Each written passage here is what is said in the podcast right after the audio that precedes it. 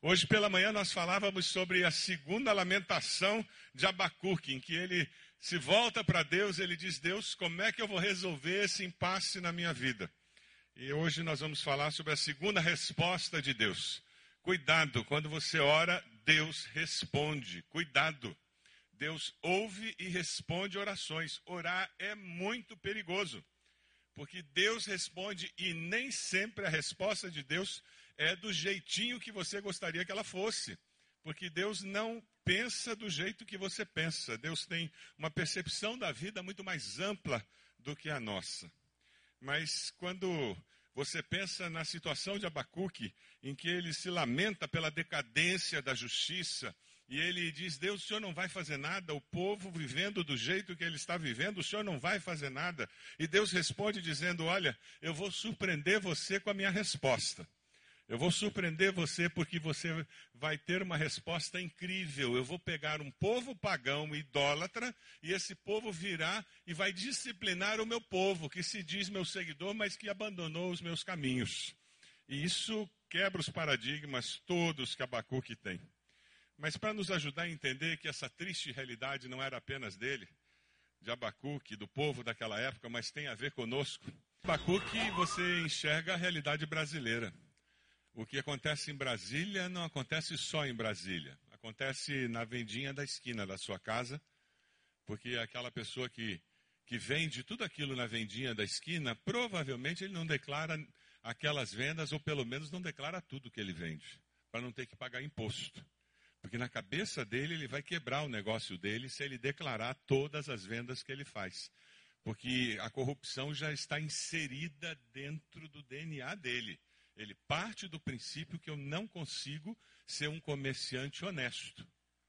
E porque eu tenho esse princípio dentro de mim, então eu não registro a funcionária que eu tenho lá em casa. E eu digo para ela que eu não tenho como registrar. E eu acho que é normal isso. E nós vivemos como um país inserido dentro de uma cultura corrupta e criticamos os políticos, os nossos líderes, criticamos aquelas pessoas que estão acima de nós e que são pegas numa situação de corrupção. E nos esquecemos que quando nós apontamos um dedo, tem três apontando na nossa direção. Quando você estuda Abacuque, você é confrontado com a necessidade de olhar para a corrupção que existe não apenas na vida particular, mas na sociedade. E é interessante porque Abacuque ele fala sobre a corrupção na sociedade e ele se lamenta, ele fala com Deus sobre a necessidade de uma mudança social. E quando nós cantamos um, uma música como essa que nós cantamos antes da mensagem, nós estamos falando sobre a necessidade da igreja se envolver com a sociedade fazendo alguma diferença. Você recebeu um encarte que foi usado no culto da manhã hoje, que desafia você a estar no coração. Porque todos os meus referenciais foram para o espaço. E Abacuque começa a ver quem é Deus, que sempre existiu, que é eterno, que é justo, que é santo, e com isso surge esperança no seu coração, que apesar dele não entender as circunstâncias, o que acontecia com ele, Deus continua sendo Deus. E porque Deus é não se abala. Amém. É desse jeito que o discípulo de Jesus caminha, aquele que conhece a Cristo caminha. Ele enfrenta as dificuldades da vida dessa forma. E daí, quando termina essa segunda lamentação, nós encontramos a resposta de Deus. Abacuque resolve esperar a segunda resposta de Deus. E é muito interessante esse, esse trecho em que vem a segunda resposta de Deus. Veja lá, Abacuque 2, de 1 a 4. Nós vamos ler, mas eu vou pedir que você acesse no seu celular e o texto fique fácil de você chegar nele. Abacuque 2, 1 a 4. Vamos ler juntos o texto? Está aí na tela para nós lermos juntos, na mesma tradução. Ficarei no meu posto de sentinela e tomarei posição sobre a muralha Aguardarei para ver o que o Senhor me dirá e que resposta terei à minha queixa. Então o Senhor me respondeu: Escreva claramente a visão em tábuas, para que se leia facilmente, pois a visão aguarda um tempo designado.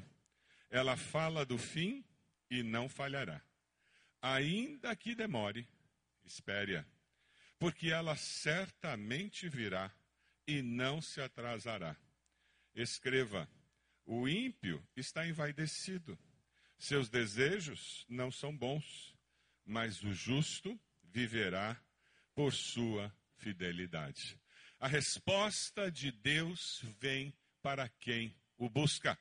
Versículo 1 deixa isso muito claro. Na nova tradução, na linguagem de hoje, aparece esse versículo 1 de uma maneira muito gostosa. Vou subir a minha torre de vigia e vou esperar com atenção o que Deus vai dizer e como vai responder a minha queixa. Existe expectativa no coração de Abacuque. Ele ora e ora com expectativa. Oração que não traz no seu bojo expectativa é incredulidade. É exercício religioso vazio. É exercício religioso sem sentido. Oração sem expectativa é incredulidade. Então, por que eu oro? Se eu não estou esperando resposta.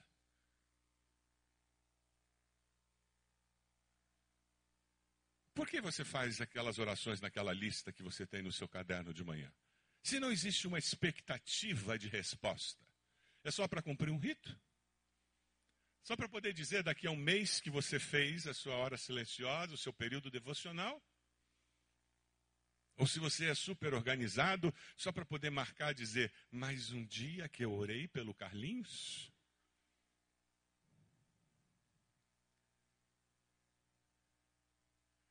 Abacuque ora ao Senhor. E ele diz: Agora eu quero ver. Ele tinha feito a parte dele. Ele diz: Agora eu quero ver a resposta que Deus vai dar. Deus já me respondeu uma vez, me assustou. Quero ver que tipo de resposta ele vai dar agora. E é interessante porque ele decide esperar no Senhor. Ele não saiu resolvendo os problemas do povo, ele não saiu dando lambada no povo, dizendo tudo que estava errado no povo, ele não saiu resolvendo os problemas sociais, políticos da época. Ele disse: enquanto Deus não falar, eu não saio da minha torre. Quanto mais capacidade humana você tiver, quanto mais treinamento humano você tiver, maior o perigo de você achar que você dá conta do recado. Fiz a minha oração, tchau Deus, e vou fazer e vou agir. Não é verdade?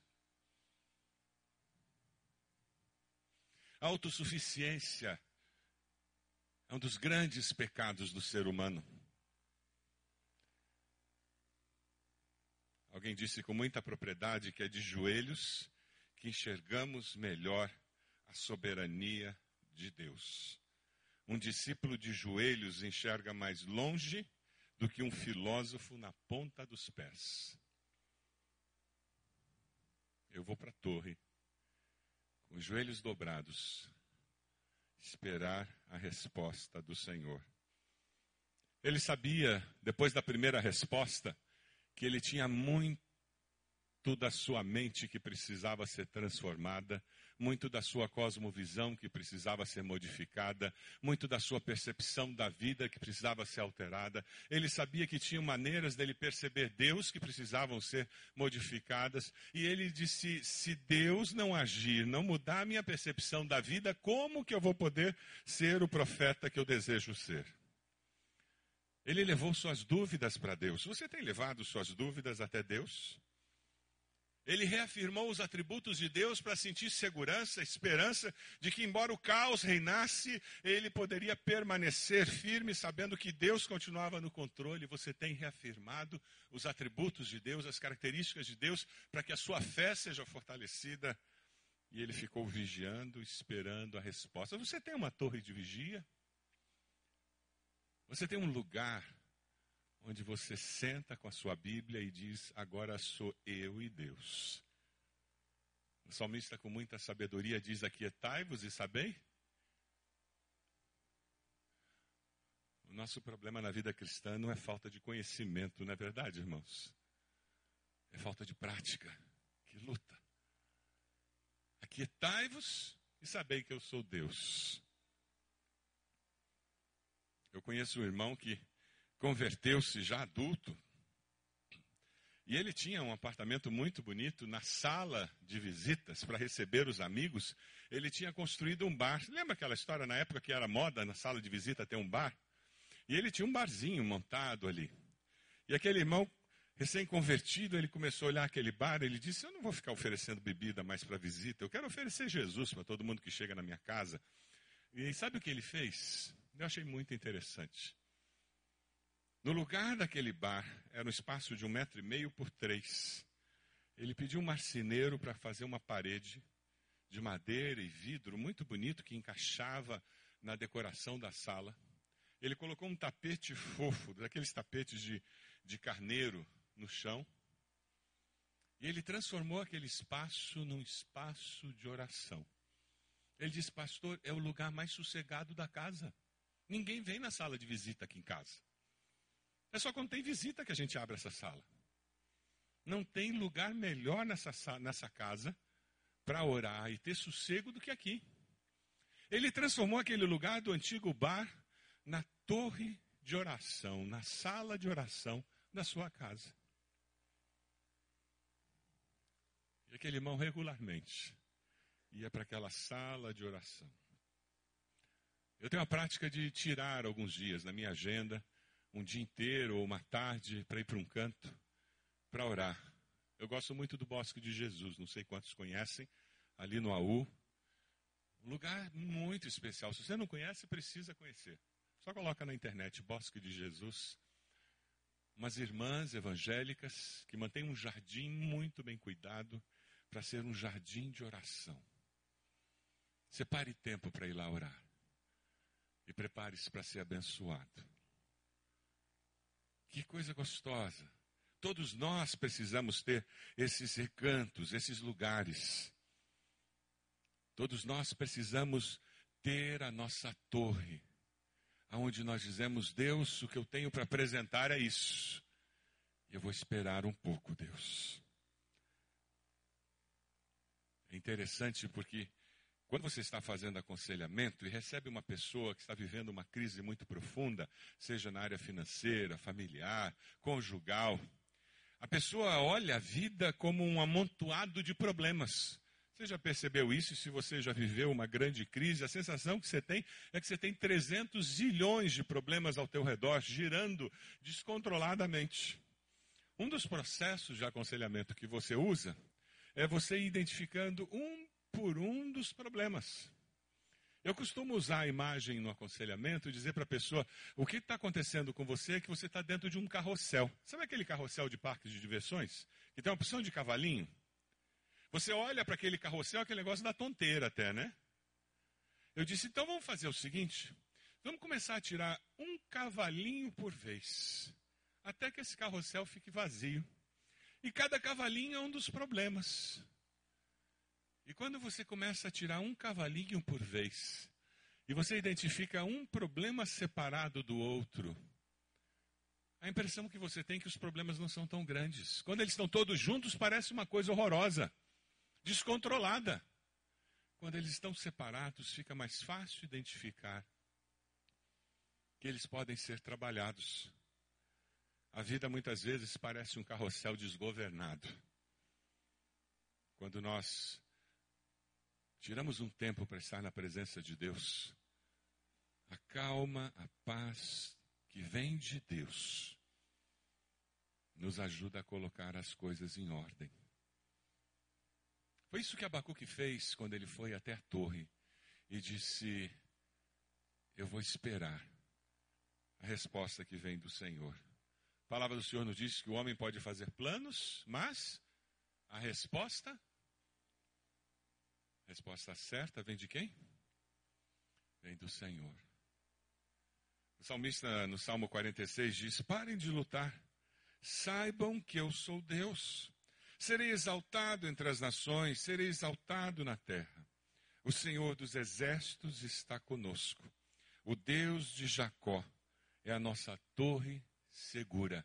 Essa é a palavra do Senhor para você nessa noite. Pare de lutar, pare de se debater. Confie em Deus. Vá para a torre. Espere no Senhor. Tem um livro que eu já li várias vezes, eu gosto muito dele. Já recomendei aqui algumas vezes, Ponha Ordem no Seu Mundo Interior. Se você não leu esse livro ainda, por favor, leia. Na nossa livraria nós temos esse livro à disposição.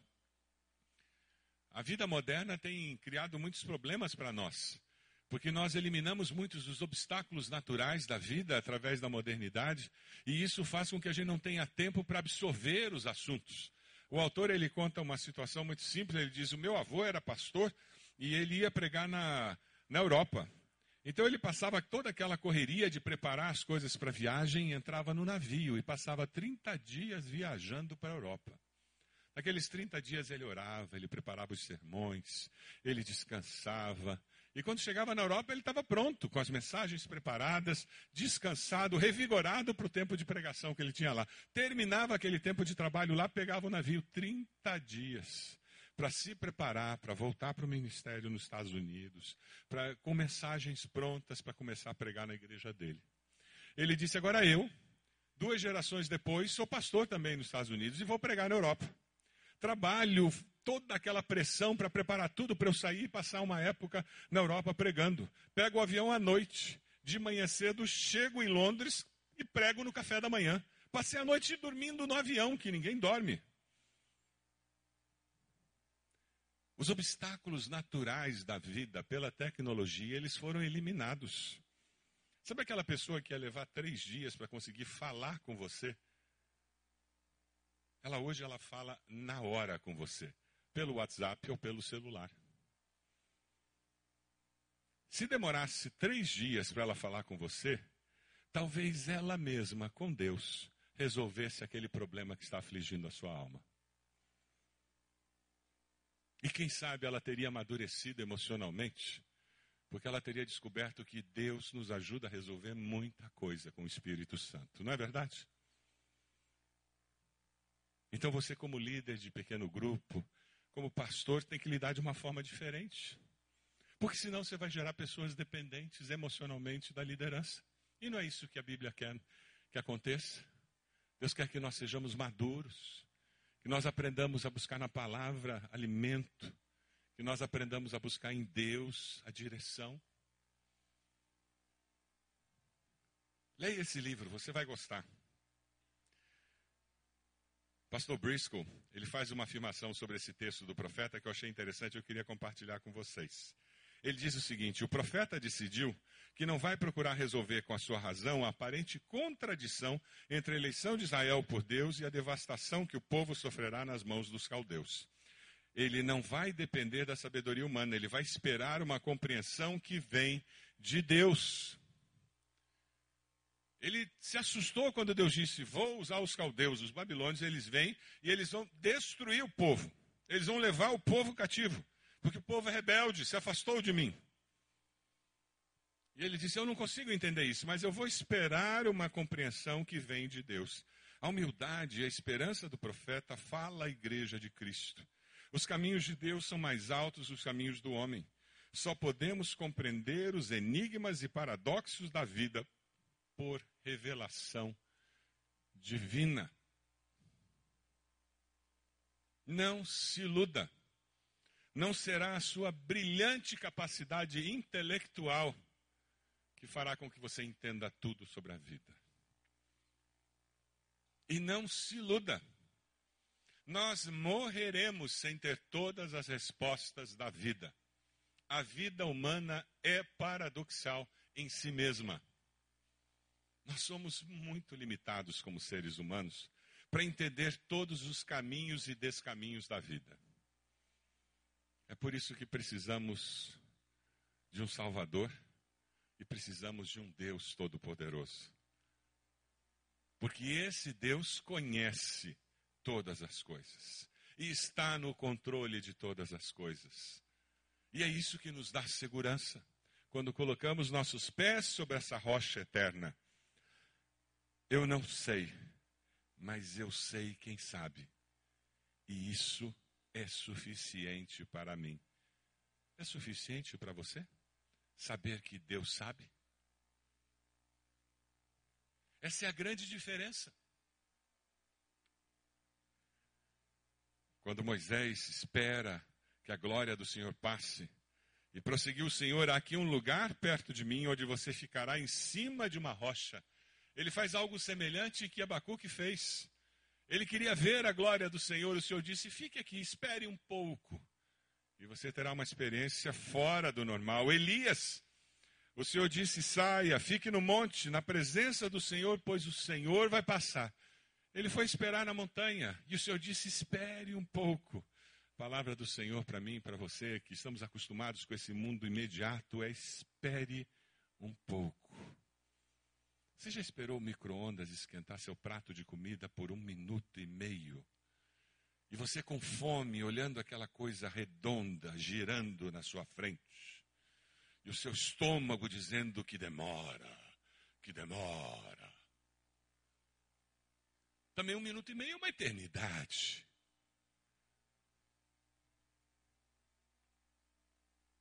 Vocês percebem como é incompatível o ritmo da vida moderna com as disciplinas espirituais. O desafio que nós do século 21 temos para conseguir viver plenamente as disciplinas espirituais. Nossos avós, eles tinham algumas facilidades para viver as disciplinas espirituais.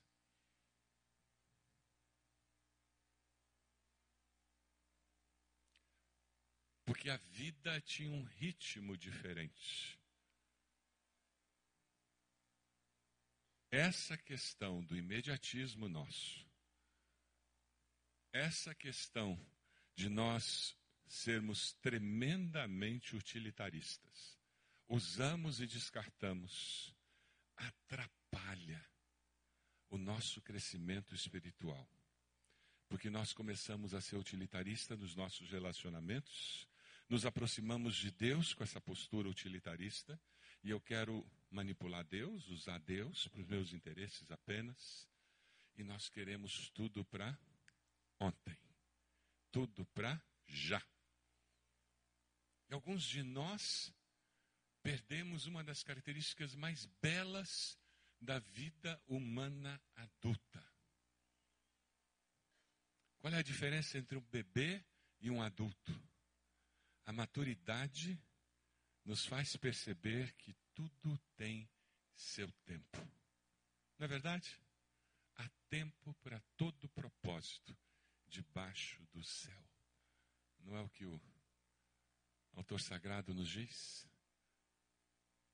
Conforme nós amadurecemos espiritualmente, nós percebemos isso. Há tempo para todo propósito. Alguém que espera no Senhor, que espera a resposta do Senhor, que regularmente vai até a sua torre e diz: Deus, meu coração continua assim, mas eu creio em Ti. A minha resposta continua sendo aquela espera eu continuo esperando que ela venha. Alguém que espera no Senhor contrasta com aqueles que buscam respostas rápidas e que começam a criar com a própria imaginação. Você vai ver uma foto agora de uma pessoa que está sendo chamada de Mary. Na realidade, esse não é o seu nome. Ela foi até o escritório da Aliança Batista Mundial em Washington, na capital dos Estados Unidos. A Mary teve há dois anos atrás a sua filha sendo sequestrada pelo Boko Haram. Dois anos atrás. Ela foi até o escritório da Aliança Batista Mundial no dia em que a filha completava 18 anos. Com lágrimas, Mary pediu oração. Ela disse: Por favor, orem pela minha filha pela minha família, por todas as moças que foram raptadas e pelas suas famílias. E Mary fez uma afirmação que é marcante. Mostre de novo o slide, por favor.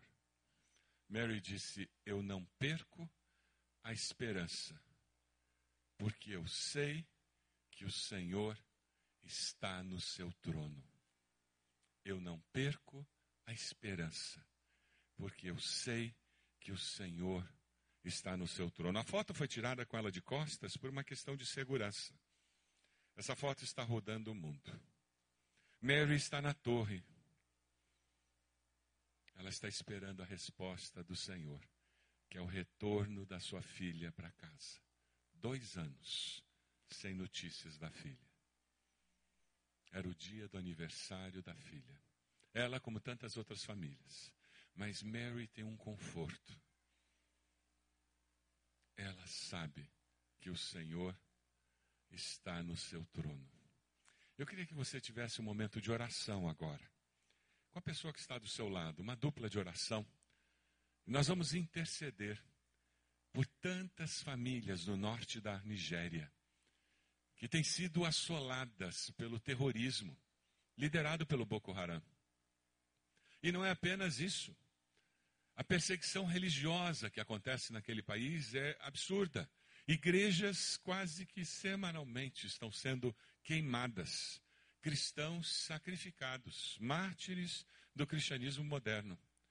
Ore nesse momento por eles, pedindo que Deus esteja agindo. Feche seus olhos. Um de vocês, ore por Mary, pela sua filha, por todas aquelas jovens que foram raptadas.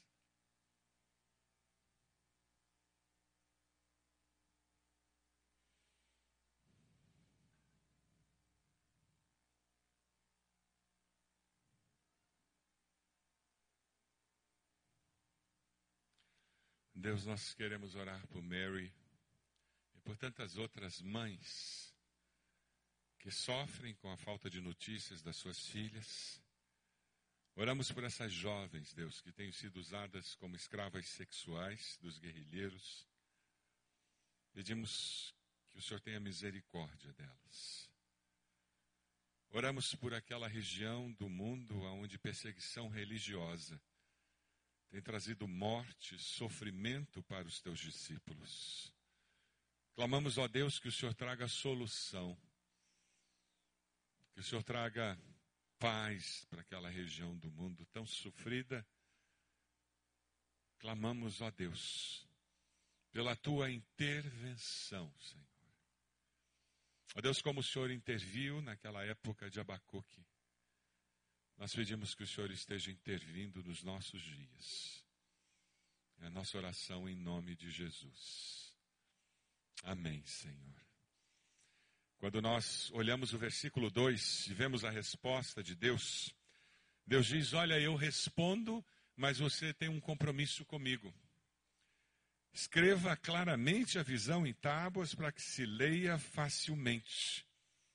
Toda vez que Deus der uma resposta a você, é para que você compartilhe essa resposta, não é para que você fique com ela para você. E esse é um dos desafios dessa mensagem hoje. Você sair daqui compartilhando o que Deus falou com você. Quem busca Deus ouve coisas que vêm da eternidade. Quem busca Deus ouve coisas que vêm de fora desse mundo. Você já parou para pensar nisso? Quando você está lendo a sua Bíblia, você está lendo coisas do outro mundo. Já parou para pensar nisso? Você não está lendo coisa comum. Não é coisa que o homem escreve. Você está lendo coisas de outro mundo. E o desafio que Abacuque recebe é: olha, eu respondi a primeira vez, vou responder de novo, mas por favor, não guarde só para você. Não fique aí todo assustadinho, admirado, impressionado extasiado porque Deus falou comigo. Existe missão, propósito. Não é por acaso que você foi salvo por Jesus, não é por acaso que Deus fala com você, não é por acaso que Deus responde oração, não é por acaso que a paz de Cristo habita no seu coração, não é por acaso que você encontra alento quando dobra o joelho, não é por acaso que Deus mostra um texto bíblico para você. Tem um propósito. Proclame isso. Passe adiante. Vamos ler juntos Jeremias 33, 3, texto precioso, muitos conhecem de cor. Vamos lá? Clama a mim e responder-te-ei, e anunciar-te-ei que não sabes. É coisa do outro mundo. Mas cuidado. Calvino faz uma afirmação muito interessante. Ele diz: Todos que se entregam ao seu próprio entendimento merecem ser deixados para serem levados para cima e para baixo, para aqui e para lá por Satanás. Porque a segurança do cristão está em basear-se no quê? Na palavra que vem do Senhor, a resposta de Deus sempre virá confirmada pelo seu Espírito Santo, conforme os ensinos da sua palavra. É por isso que você precisa se matricular no CFI, por isso que você precisa estar na escola bíblica discipular, por isso que você precisa ler a Bíblia todos os dias. Por quê? Porque é lá que você tem a garantia de que não vai ser levado por modismos teológicos de pregadores de internet, de televisão, de rádio, de falação, e nem pelas suas emoções, por mais extasiantes que elas sejam.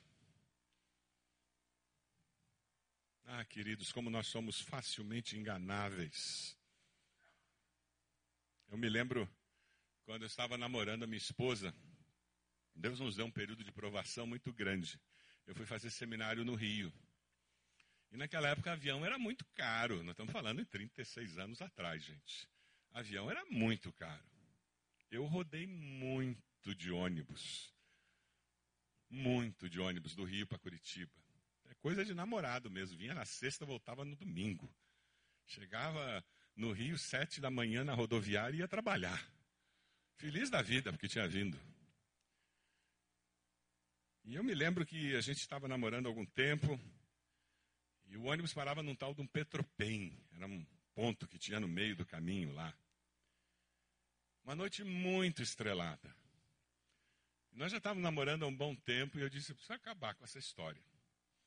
Daqui a pouco vai ficar mais barato eu casar do que ficar viajando tanto. E eu me lembro que naquele lugar, naquela noite estrelada, eu tive uma experiência com Deus muito marcante. Muito claro, Deus falou comigo, dizendo que ela era a mulher da minha vida e com quem eu deveria me casar.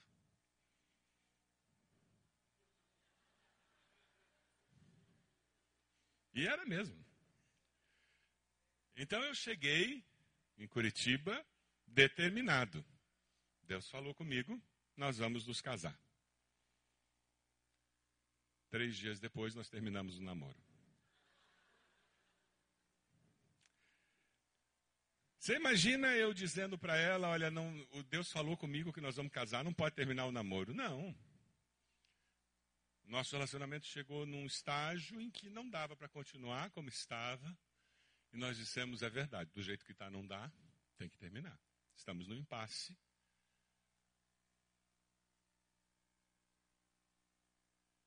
Mas Deus tinha me dado um texto. Jeremias 29, 11 é o nosso texto.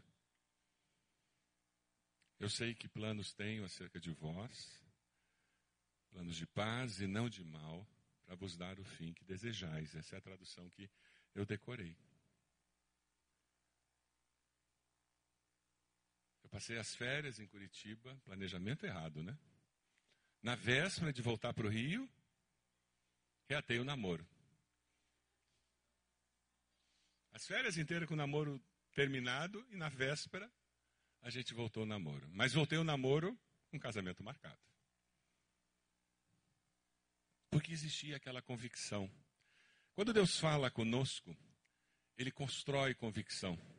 Mas busque referência nas Escrituras para essa convicção. E fale para os outros dessa convicção. Versículo 2 diz: Escreva claramente a visão em tábuas para que se leia facilmente.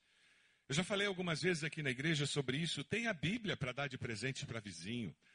Em períodos Natal, Páscoa, são feriados que você tem uma desculpa incrível para bater na porta de vizinho e dar coisa de, de Jesus para eles.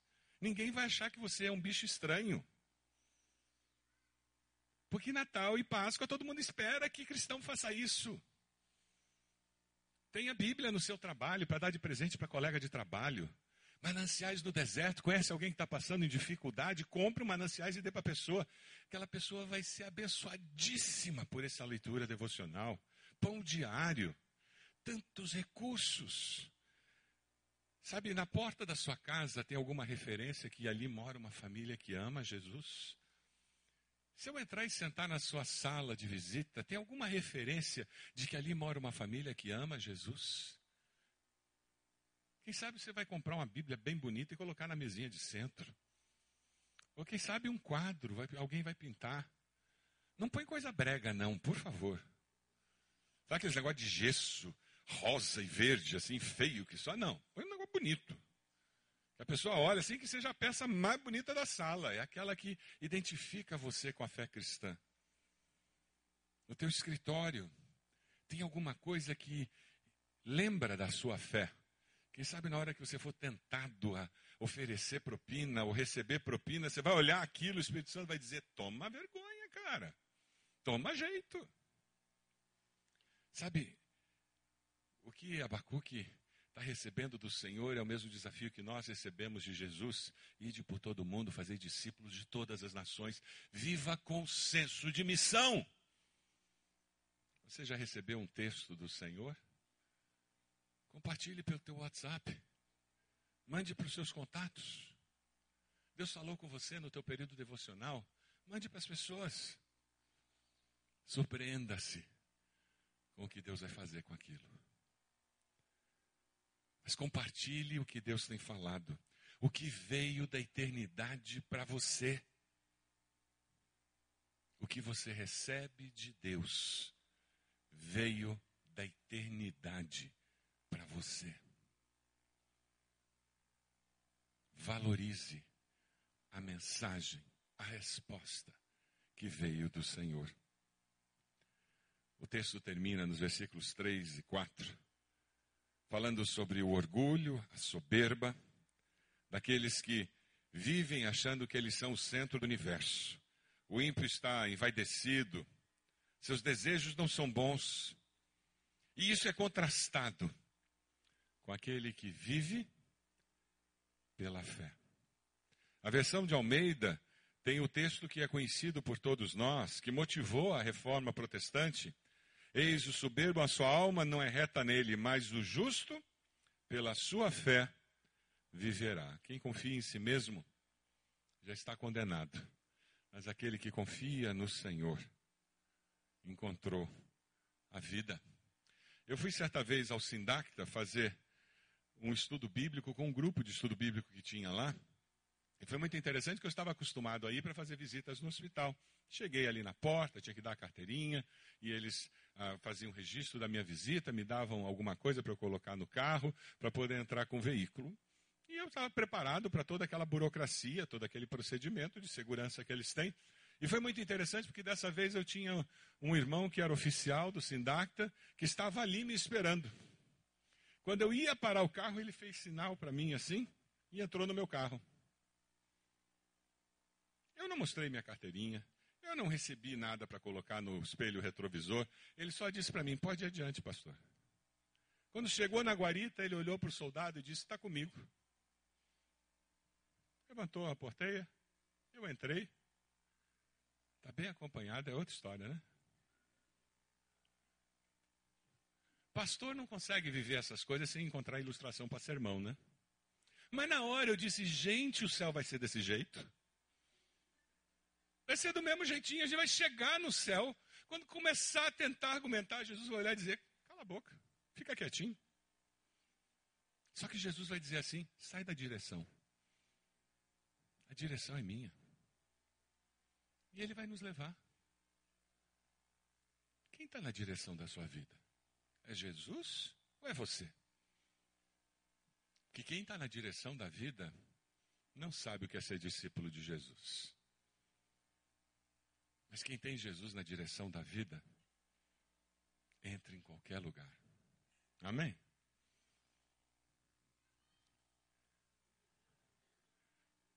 Amém.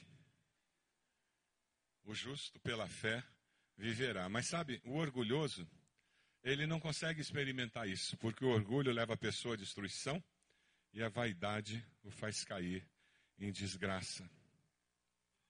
Tu conservarás em paz aquele cuja mente está firme em ti, porque ele confia em ti. Confiai no Senhor perpetuamente, porque o Senhor Deus é uma rocha eterna. A resposta de Deus vem para quem o busca. Você decide ir para a torre esperar a resposta de Deus. É essa a decisão que você toma hoje? Você identifica claramente uma das suas necessidades na sua vida e hoje você diz: Eu coloco isso no altar do Senhor. Eu decido ir para a torre, confiando em Deus, eu vou esperar a resposta de Deus. Eu vou continuar dizendo para Deus: Deus, é essa a minha expectativa. Mas eu estou na expectativa de que o Senhor há de trazer a resposta no tempo certo, porque o Senhor é Deus.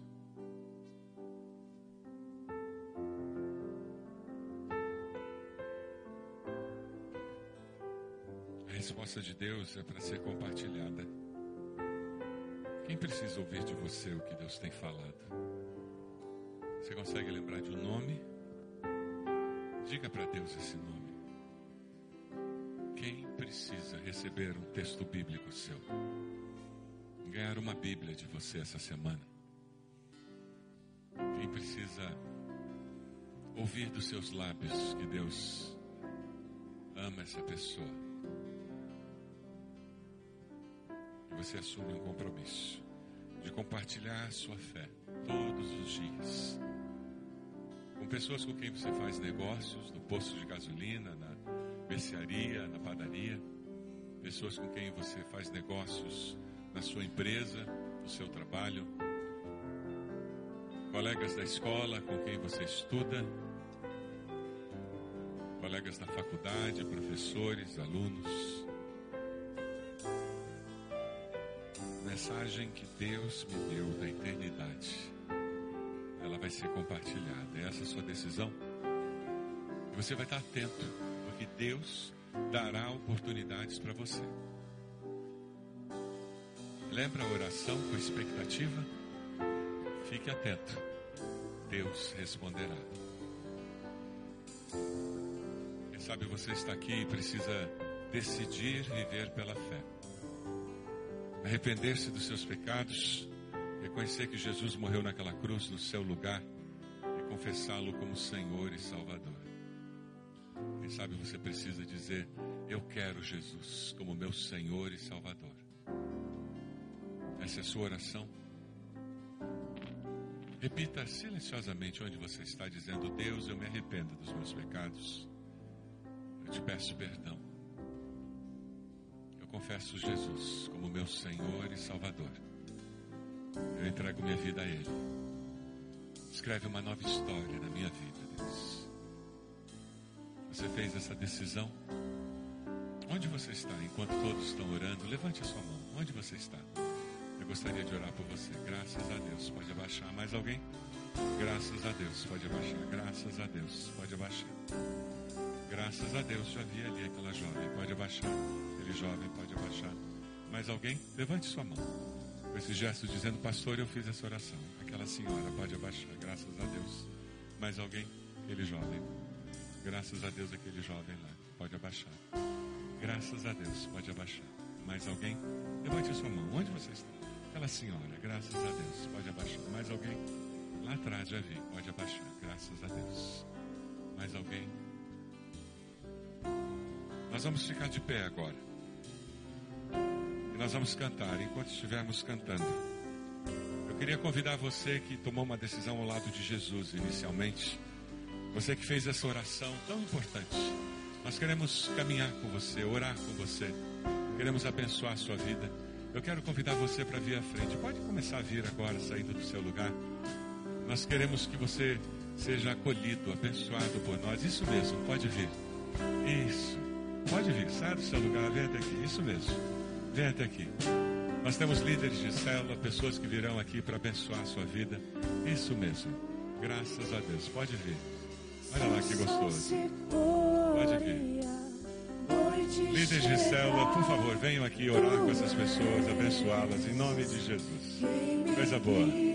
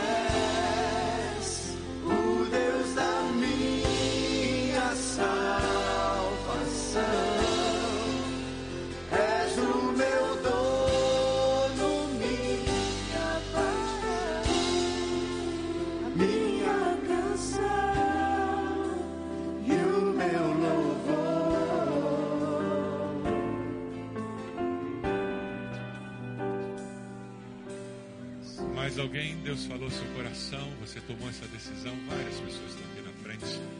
Pode vir, nós estamos esperando você. Nós vamos cantar um pouquinho mais. Saia do seu lugar. Peça a pessoa que está do seu lado para ver se você está envergonhado, não tem problema. Estamos em família, pode vir aqui. Estamos esperando você. Vamos cantar mais um pouquinho enquanto você vem aqui.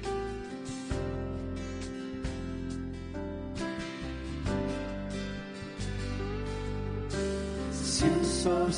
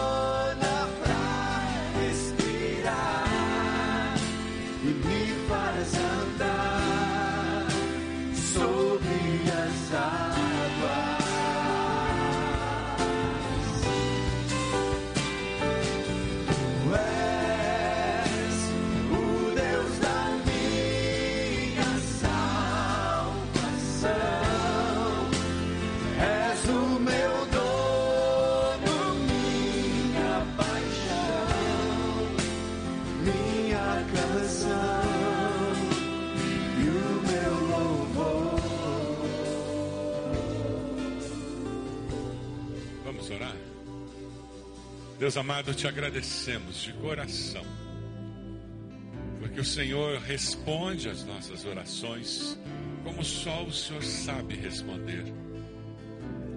Com amor, com bondade, com misericórdia, com firmeza, com poder. Ó Deus, nós te damos graças porque o Senhor se manifesta da eternidade aqui onde nós estamos. O Senhor invade o temporal com o poder que só o Senhor tem. Te agradecemos por esses que vêm à frente dizendo: Eu quero esse Jesus na minha vida. Eu quero esse Deus invadindo a história da minha vida e mudando e me ajudando a escrever uma nova história. O teu Espírito Santo sela cada coração, Deus. Manifesta o teu poder, dando a eles nova vida. Age em cada coração, como só o Senhor pode agir. Ó Deus, nós pedimos bênção dos céus sobre cada um deles. Ó Deus, nós te damos graças. Porque nós sairemos hoje daqui com esse senso de missão muito claro, de que aquilo que o Senhor revela a nós, vindo da eternidade, deve ser proclamado, repartido com aqueles que estão ao nosso redor. Usa nossas vidas, Deus, para que a eternidade possa invadir a vida daqueles que estão ao nosso redor. Nós te pedimos essas bênçãos, no nome de Jesus. Amém, Senhor. Amém.